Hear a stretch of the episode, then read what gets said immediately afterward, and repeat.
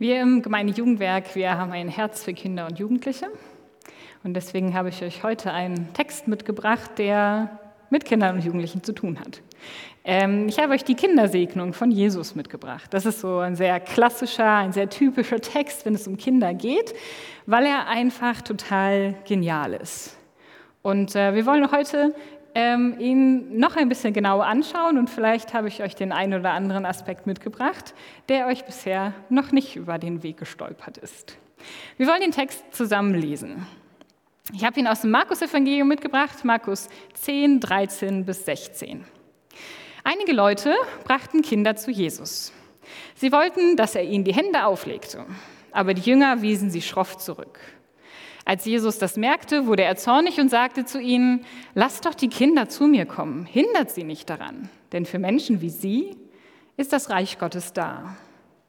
Amen, das sage ich euch. Wer sich das Reich Gottes nicht wie ein Kind schenken lässt, wird nie hineinkommen. Dann nahm er die Kinder in die Arme, legte ihnen die Hände auf und segnete sie. Jesus segnet die Kinder. Es ist ein total wertvoller Text, weil er uns erzählt von, wie Jesus mit Kindern umgegangen ist. Er hat gesagt, ich möchte Zeit haben mit ihnen. Es war tatsächlich nicht so ungewöhnlich damals, dass Eltern mit ihren Kindern gekommen sind, damit sie von Rabbis und ähm, jüdischen Lehrern gesegnet werden. Und wir wissen nicht genau, warum die Jünger sie abweisen. Vielleicht ähm, hatten sie keinen Nerv auf quengelnde Kinder oder sie haben gesehen, Jesus hat schon einen ganzen langen Tag hinter sich und er braucht es jetzt nicht mehr. Aber Jesus ist ganz deutlich und sagt, nein, ich habe Zeit für diese Kinder. Auch jetzt gerade. Auch wenn ihr das einschätzt, dass es nicht so ist, ich habe Zeit für diese Kinder. Diese Kinder sind mir wichtig. Er tut noch etwas Zweites und das ist wirklich ungewöhnlich. Denn damals im ersten Jahrhundert waren die Kinder, ähm, also sie waren da und man wusste, dass sie da sind, aber sie waren Besitz des Vaters und sie waren auch eigentlich nicht so relevant und nicht so wirklich wichtig, äh, bis sie arbeiten konnten und dann selber ähm, mithelfen und richtig was tun. Ähm, ich weiß nicht, wer von euch Asterix und Obelix mal gelesen hat, die Comics oder die Filme oder so, und darüber mit äh, Römern in Kontakt gekommen ist mit lateinischen Namen und äh, festgestellt hat, die heißen so ähm, Primus, Secundus, Tertius, Octavian. Und wer Latein kann, stellt fest, das sind Zahlen. Die Römer haben ihre Kinder durchgezählt. Ähm, und für mich persönlich ist das jetzt nicht sonderlich wertschätzend, wenn man einfach erstens, zweitens, drittens, viertens, fünftens, los geht's, Kinder. Ähm, also es war irgendwie nicht so dieses, äh, es entsteht nicht so das Gefühl von, äh, die Kinder sind uns wichtig und sie sind wertgeschätzt und wir sehen sie als Personen. Aber genau das macht Jesus hier. Jesus sagt zum einen, diese Kinder sind mir wichtig genug, dass ich jetzt da wirklich Zeit rein investiere. Ähm, es heißt, dass er sie äh, auf den Arm genommen hat, ihnen Hände aufgelegt hat, sie gesegnet hat. Das heißt, auch die einzelnen Kinder gesehen hat. Aber was er noch viel mehr macht, ist sie als Vorbild hinstellen für Glauben. Und damit tut er etwas ganz Erstaunliches. Er sagt nämlich, Kinder und Kinderglaube ist wertvoll. Die sind wertvoll und sie können uns ein Beispiel sein. Und das ist etwas ganz Großartiges für Kinder zu hören und etwas Wichtiges für uns zu hören. Ich habe mir diesen Text aber noch ein bisschen genauer angeschaut, denn das ist ja das, was man schon relativ leicht aus dem Text rausnehmen kann und was total wertvoll ist, was man aber viel auch hört. Ich habe den Text noch ein bisschen genauer angeschaut und wie man das als gute Theologin macht, macht man einen Parallelstellenvergleich, denn die Geschichte von der Kindersegnung gibt es nicht nur im Markus-Evangelium, sondern auch noch bei Matthäus und Lukas. Ähm, man geht davon aus, dass das Markus-Evangelium das älteste ist, das als erstes geschrieben wurde, und dass Matthäus und Lukas ähm, das als ähm, Vorlage quasi hatten oder vorliegen hatten, als sie ihre Evangelien geschrieben haben. Ähm, und besonders in dieser Hinsicht ist es total interessant, was ich gefunden habe. Und ich habe euch das mal mitgebracht, nicht so den Textstellenvergleich direkt, sondern so ein bisschen sortiert, ähm, von äh, was alles passiert und wo das drinsteht und wo nicht. Und äh, wir stehen fest, so die Grundgeschichte ist überall gleich. Ähm, zum Teil auch tatsächlich wortwörtlich genau gleich. Äh, da kommen Leute, die bringen Kinder zu Jesus. Ähm, damit sie gesegnet werden. Die Jünger weisen sie zurück. Jesus sagt, nö, ich will die trotzdem segnen. Ähm, sie sollen ein Vorbild sein für euch. Und tatsächlich dieser letzte Satz von und Jesus legte ihnen die Kinder auf und segnete sie, steht ähm, bei Matthäus noch mit drin. Lukas hat das nicht mehr als relevant erachtet ähm, für seinen Text, dass es da nicht drin vorkommt. Ihr seht auch, manche Sachen sind länger, manche sind kürzer. Aber das, was mir ins Auge gefallen ist, dieser Satzteil, wo es heißt, und Jesus wurde zornig, steht nur bei Markus. Dabei haben die das ja gelesen, als die ihre Evangelien geschrieben haben. Aus irgendeinem Grund wollten sie das nicht mit da drin haben. Vielleicht ist es auch vorher schon verloren gegangen, ich weiß es natürlich nicht, aber mir ist es aufgefallen und ich fand das äh, bemerkenswert und verwunderlich, dass ausgerechnet das in den anderen beiden Evangelien nicht mehr mit drin steht. Obwohl ja alles andere vorher und nachher genau gleich ist. Und ähm, das hat mich nachdenken lassen über dieses und Jesus wurde zornig. Denn tatsächlich, wenn ich das lese, so dann ist mir das auch irgendwie komisch, weil zornig sein, das tut man ja nicht. Besonders, also Jesus ja auch schon mal nicht, aber wir als gute Christen und Christinnen machen sowas auch nicht. Ähm, wir sind sanftmütig und langmütig und freundlich und grundsätzlich sehr nett. Ähm, außerdem ist zornig sein ja auch also wenn man irgendwie in Unterhaltung ist oder in Diskussion oder so, dann ist man ja auch nicht emotional. Besonders als Frau ist man nicht emotional, ähm, weil das ja nicht mehr sachlich ist und dann äh, ist sowieso vorbei. Deswegen für mich total spannend zu sehen, okay, Jesus ist zornig. Also habe ich da mal genauer nachgeschaut. Ich habe mal geguckt, okay, was steht da eigentlich original im Griechischen? Steht da wirklich zornig? Steht das noch irgendwo anders? Ähm, und eine erste Stelle, die mir natürlich eingefallen ist, wo ich dann auch mal nachgucken wollte, ist die Tempelreinigung. Das ist sowas, weiß ich aus meiner äh, Jugendzeit, da habe ich Jungschararbeit gemacht und wir haben irgendeinen Jungscharlager vorbereitet und ich weiß tatsächlich nicht mehr genau, worum es ging, ob es darum ging, dass Jesus Vorbild ist oder irgendwie sowas in die Richtung. Und wir dann gesagt haben, aber was ist mit der Tempelreinigung? Das ist so komisch, der Text, mit dem können wir nichts anfangen. Da ist der wütend und macht irgendwie alles kaputt. Und was ist denn da los? Ähm, daran kann ich mich erinnern dazu. Und äh, wenn man genau reinschaut, dann ist es tatsächlich noch meiner Meinung nach viel mehr, als dass er wütend ist und Leute rausschmeißt. Weil da steht gar nicht, dass er wütend ist. In äh, Markus, Lukas und Matthäus ähm, steht drin, nichts von Gefühlen, sondern ganz nüchtern geht Jesus hin, schmeißt die alle raus, schmeißt alles über den Haufen und sagt, so geht das hier nicht. Nur bei Johannes, der auch ein bisschen detaillierter ist und auch sagt, er macht sich so eine Peitsche äh, mit neuen Schwänzen, so, ne? es war schon so ein Gerät, das man nicht so häufig eigentlich in der Nähe haben möchte, ähm, hat das gemacht, um sie rauszutreiben und dann beschreibt Johannes, wie die Jünger das sehen und sagen, ähm, sie sehen das und sie erinnern sich an eine Stelle aus dem Alten Testament, wo es heißt, und er verzehrte sich im Eifer für den Herrn. Und das ist zumindest ein Hinweis darauf, dass Jesus da nicht ganz nüchtern reingegangen ist und einfach zack, zack, raus mit euch, sondern dass da schon emotionale Bewegung mit drin war. Aber wortwörtlich steht es nicht drin, dass Jesus zornig oder wütend war. Es gibt aber eine zweite Stelle neben der Kindersegnung, wo es tatsächlich drin steht. Und zwar ist es auch das Markus-Evangelium, interessanterweise. Es ist Markus 3. Ähm, da ist Jesus in der Synagoge am Sabbat und ähm, diskutiert da mit den Schriftgelehrten. Und ähm, ein Mann ist da, der ähm, eine verkrüppelte Hand hat. Und sie kommen auf, im Gespräch darauf, sollte dieser Mann geheilt werden? Sollte er heil werden? Und Jesus fragt die Schriftgelehrten das und sie sagen, nichts. Und dann steht da, und Jesus wurde zornig und er wurde traurig über ihre Hartherzigkeit. Jesus ist zornig geworden, weil da Menschen, Regeln und Gesetze wichtiger waren, als dass ein Mensch heil wird. Und das zeigt uns, Jesus ist zornig geworden, wenn seinen Menschen Unrecht passiert ist, wenn Leute von ihm ferngehalten wurden, wenn Kinder von Jesus ferngehalten wurden, da ist Jesus zornig geworden. Und in dem zweiten Text ist da ein Mensch, den er kennt, na, er kennt vielleicht, aber liebt auf jeden Fall. Ein Mensch, den er liebt. Und der äh, nicht, wo Leute sagen, hey, ich möchte nicht, dass er heil wird, weil das ist hier jetzt so.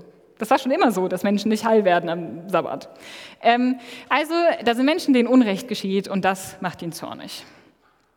Und ähm, mich hat das irgendwie bewegt und berührt, dieses, okay, Jesus ist zornig gewesen. Das, was war das? Was heißt das?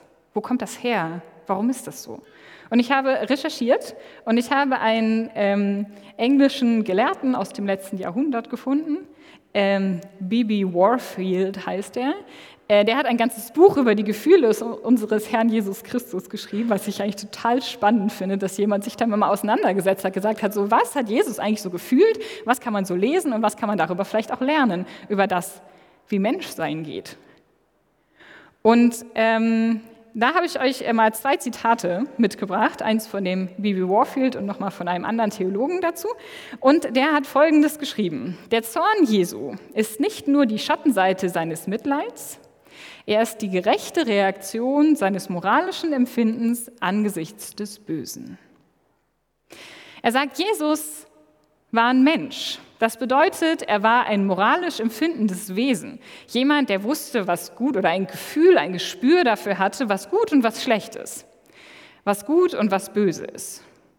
Und deshalb ähm, reagiert er auf Unrecht. Deswegen stellt er das fest und er selbst und seine Emotionen und sein Gefühl und sein Wesen reagiert darauf. Und Christopher Ash, englischer Theologe, hat das ein bisschen mehr auf den Punkt gebracht, hat gesagt, der Zorn über das Böse ist die notwendige Folge der Liebe zum Guten.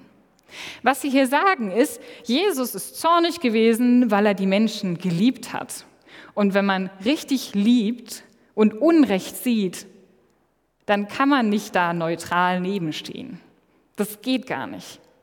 Der Zorn von Jesus ist der Aufschrei seiner Liebe zu diesen Menschen gewesen. Der Aufschrei, der gesagt hat, nein, so soll es nicht sein. So geht ihr mir hier nicht mit meinen Menschen um. Und das hat Jesus zornig gemacht. Das ist der Zorn, der damit drin ist.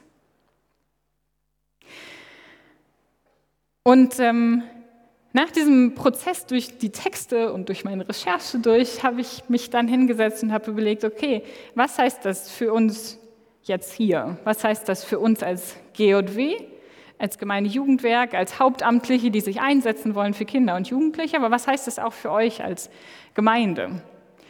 Ähm, und äh, da sind mir drei Punkte in den Sinn gekommen. Und ähm, der erste ist tatsächlich mehr so eine Warnung, nämlich ein Wehe, ihr lasst die Kinder nicht zu mir kommen.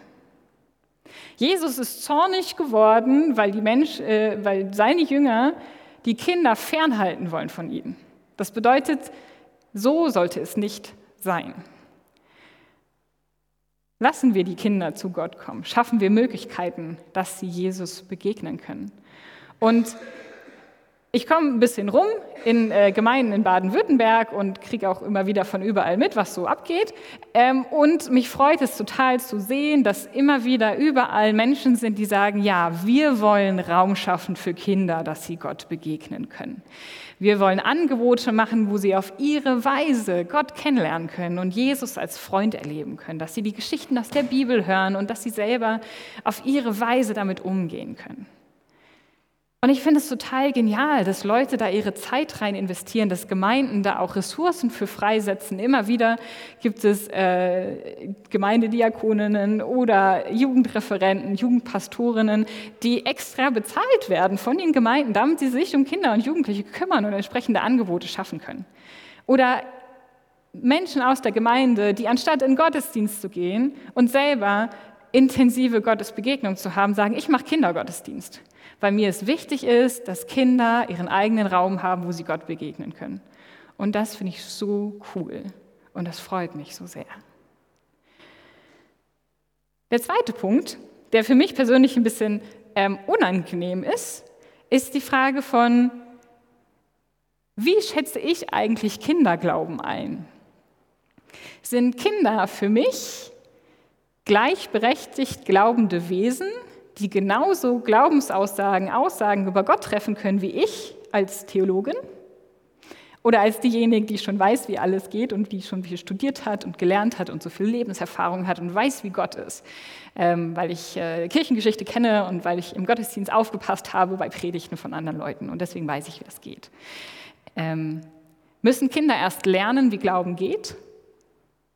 Oder respektieren und achten wir sie als Menschen, die Gott genauso begegnen, wie wir auch in ihren Aussagen, die sie über Gott und über Glauben treffen?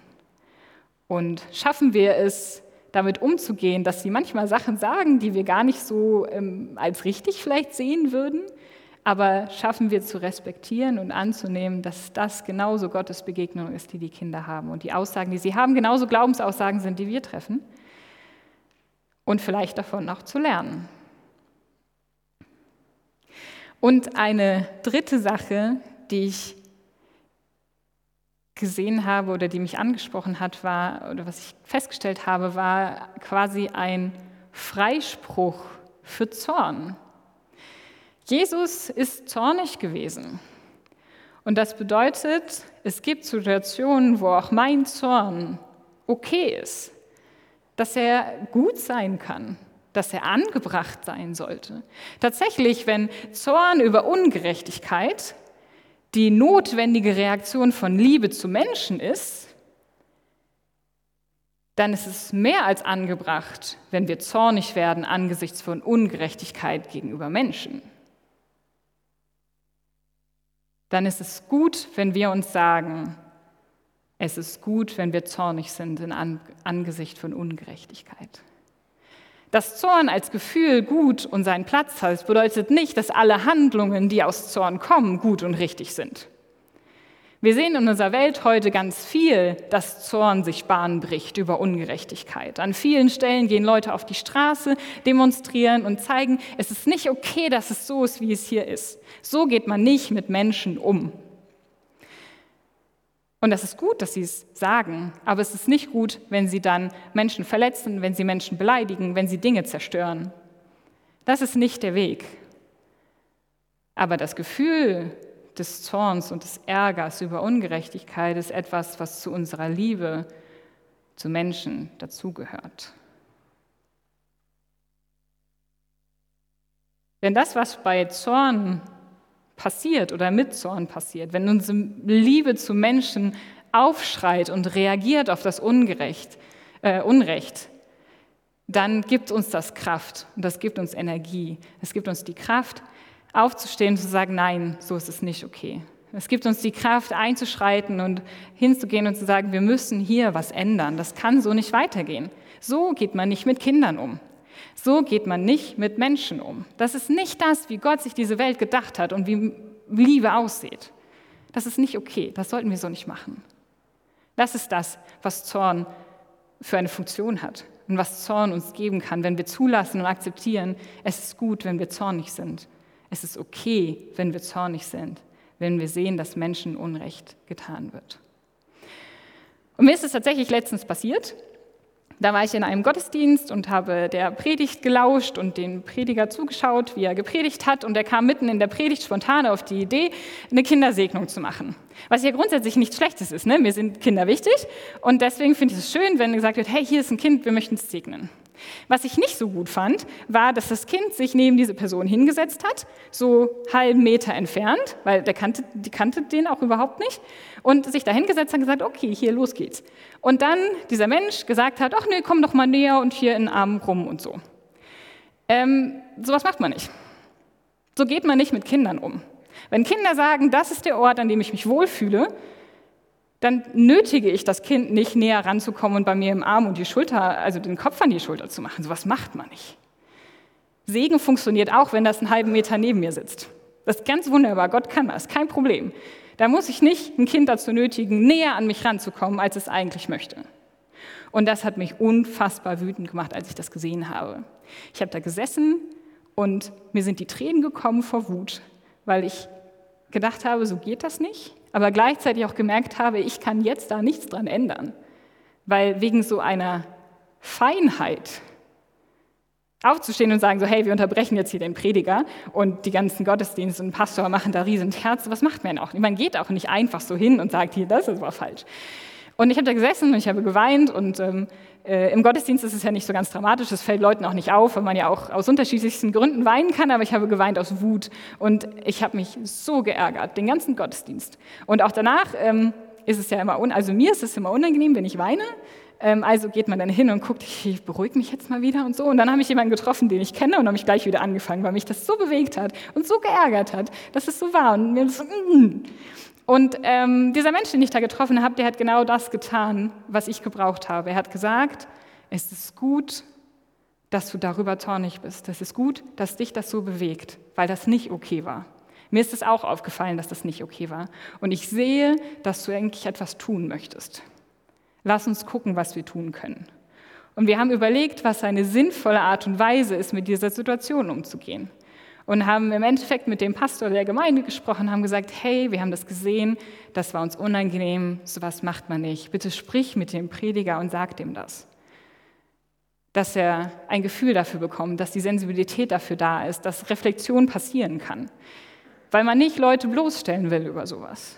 Aber mir war es wichtig, das, was gesagt wird und das nicht unter den Tisch fällt.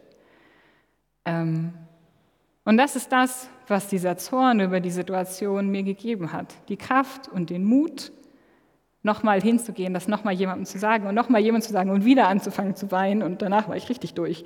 Ähm, aber das ist das, wo ich das spüren konnte, ganz real, was das sein kann. Diese Liebe zu Menschen und die Liebe zu Kindern, die mir sagt, ich möchte, dass Kinder respektiert werden, ich möchte, dass ihre Grenzen und ihr Wille respektiert wird und dass wir als Erwachsene nicht hingehen und sagen, so, aber ich möchte so und du musst mit.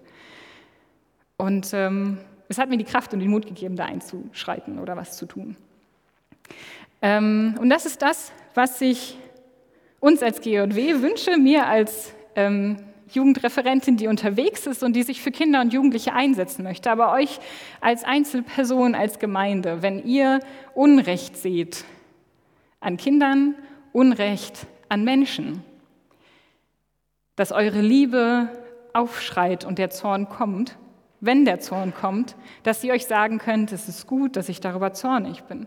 Und ich wünsche euch, dass ihr Menschen um euch herum habt, die euch sagen, ich sehe, dass dich das bewegt und es ist gut, dass du zornig bist. Und nicht sagt, ja, da kann man ja eh nichts dran ändern, warum regst du dich so auf?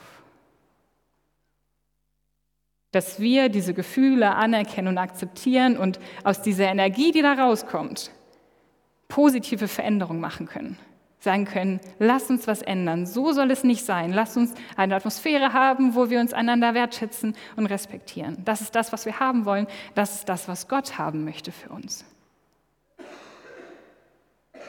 Wenn unsere Liebe zu Menschen aufschreit und der Zorn in uns hochkommt, dann dürfen wir wissen, dass wir ganz nah am Herzen von Jesus sind. Dass es der Herzschlag und die Liebe Jesu zu seinen Menschen ist, die da in uns gerade in Bewegung ist. Und wir dürfen lernen aus diesen beiden Stellen, dass Jesus Herz und Jesus Liebe auch aufschreit. Dass Jesus zornig ist, wenn Menschen von ihm ferngehalten werden und dass Jesus zornig ist, wenn Unrecht seinen Menschen gegenüber passiert und dass wir da mit ihm zusammen unterwegs sind. Amen.